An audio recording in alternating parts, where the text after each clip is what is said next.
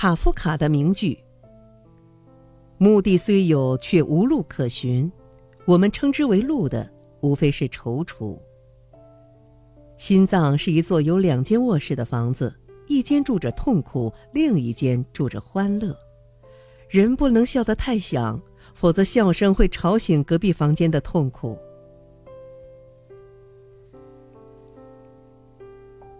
要冷静耐心，你尽量让坏事发生好了，你不要躲避，相反，你要认真观看，你要用主动的理解代替被动的接受刺激，这样你就会应付这些事情。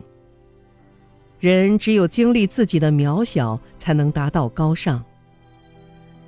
一只手挡开笼罩着命运的绝望，同时另一只手记下在废墟中看到的一切。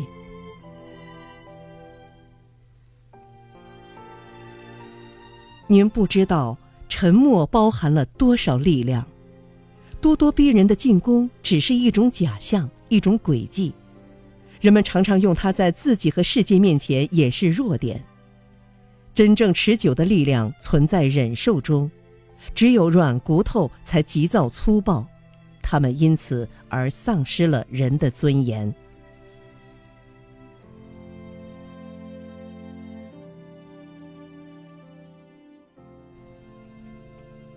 让我们站定，用双脚插入意见、偏见、流言、欺骗和幻想的淤泥烂浆。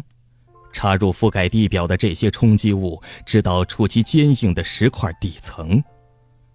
对此，我们称之为现实。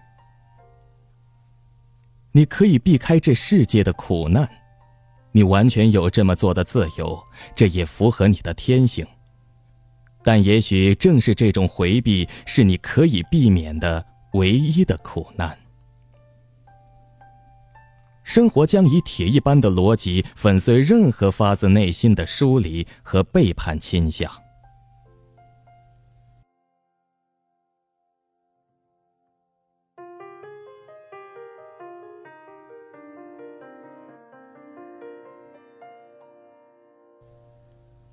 张爱玲的名句：“因为爱过，所以慈悲。”因为懂得，所以宽容。于千万人之中遇见你所要遇见的人，于千万年之中时间的无涯的荒野里，没有早一步，也没有晚一步，刚巧赶上了，那也没有别的话可说，唯有轻轻的问一声：“啊，你也在这里吗？”我以为爱情可以填满人生的遗憾，然而制造更多遗憾的，却偏偏是爱情。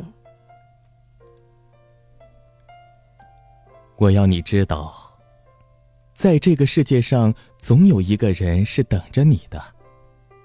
不管在什么时候，不管在什么地方，反正你知道，总有这么个人。你问我。爱你值不值得？其实你应该知道，爱就是不问值得不值得。一个人如果没空，那是因为他不想有空；一个人如果走不开，那是因为不想走开；一个人对你借口太多，那是因为不想在乎。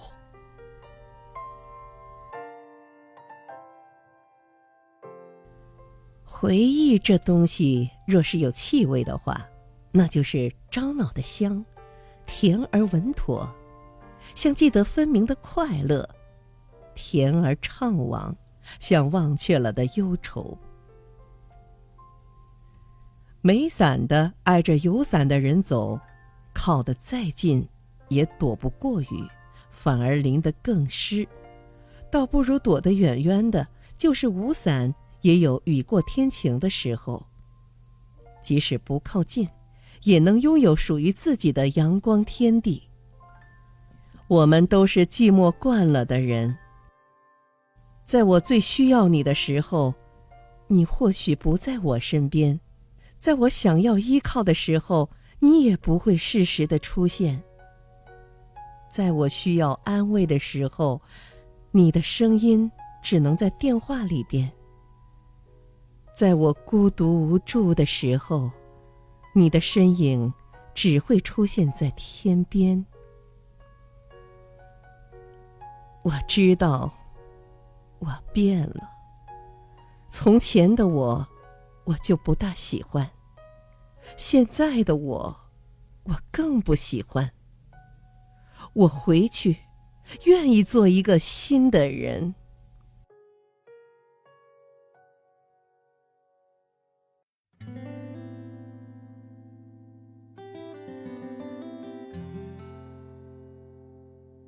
余秋雨的名句：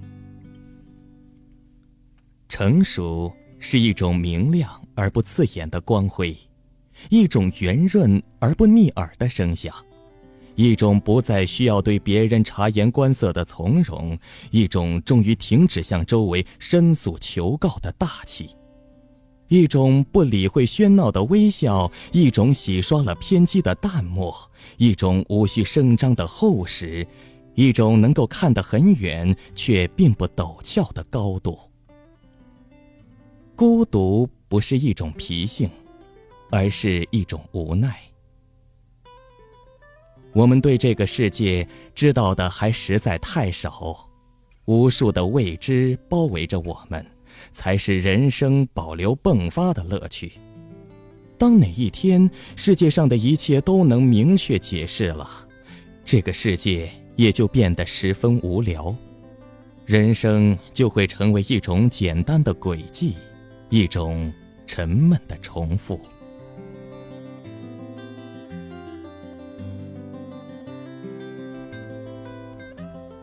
更羡慕街边咖啡座里的目光，只一闪，便觉得日月悠长，山河无恙。人生的路靠自己一步步走去，真正能保护你的是你自己的人格选择和文化选择。那么反过来，真正能伤害你的也是一样，自己的选择。有人把生命局促于互亏互奸、互猜互损；有人把生命释放于大地长天、远山沧海。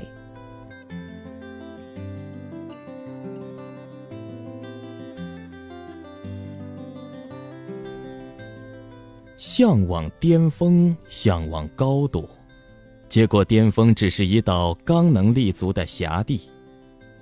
不能横行，不能直走，只想一时俯视之乐，怎可长久驻足安坐？上已无路，下又艰难，我感到从未有过的孤独和惶恐。世间真正温煦的美色，都熨帖着大地，潜伏在深谷。君临万物的高度，到头来只构成自我嘲弄。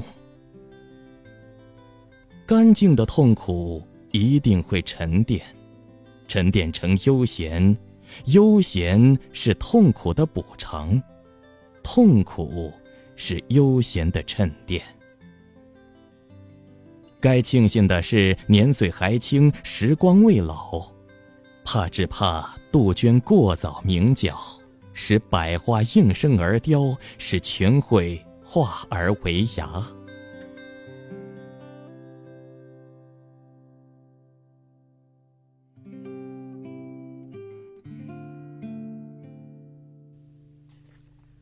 木心的名句。记得早先少年时，大家诚诚恳恳，说一句是一句。清早上火车站，长街黑暗无行人。卖豆浆的小店冒着热气。从前的日色变得慢，车马邮件都慢，一生只够爱一个人。从前的锁也好看，钥匙精美有样子。你锁了，人家就懂了。岁月不饶人，我亦未曾饶过岁月。所谓无底深渊，下去也是前程万里。我追索人心的深度，却看到了人心的浅薄。生活的最佳状态是冷冷清清的，风风火火。很多人的失落是违背了自己少年时的励志，自认为成熟，自认为练大，自认为精明。从前多幼稚，总算看透了，想穿了。于是，我们就此变成自己年少时最憎恶的那种人。万头攒动，火树银花之处，不必找我。如遇相见。我在各种悲喜交集处，能做的只是长途跋涉的归真返璞。看清世界荒谬，是一个智者的基本水准。看清了，不是感到恶心，而是会心一笑。悲观是一种远见。凡是到了回忆的时候。真实的像假的一样。生命好在无意义，才容得下各自赋予意义。假如生命是有意义的，这个意义却不合我的志趣，那才尴尬狼狈。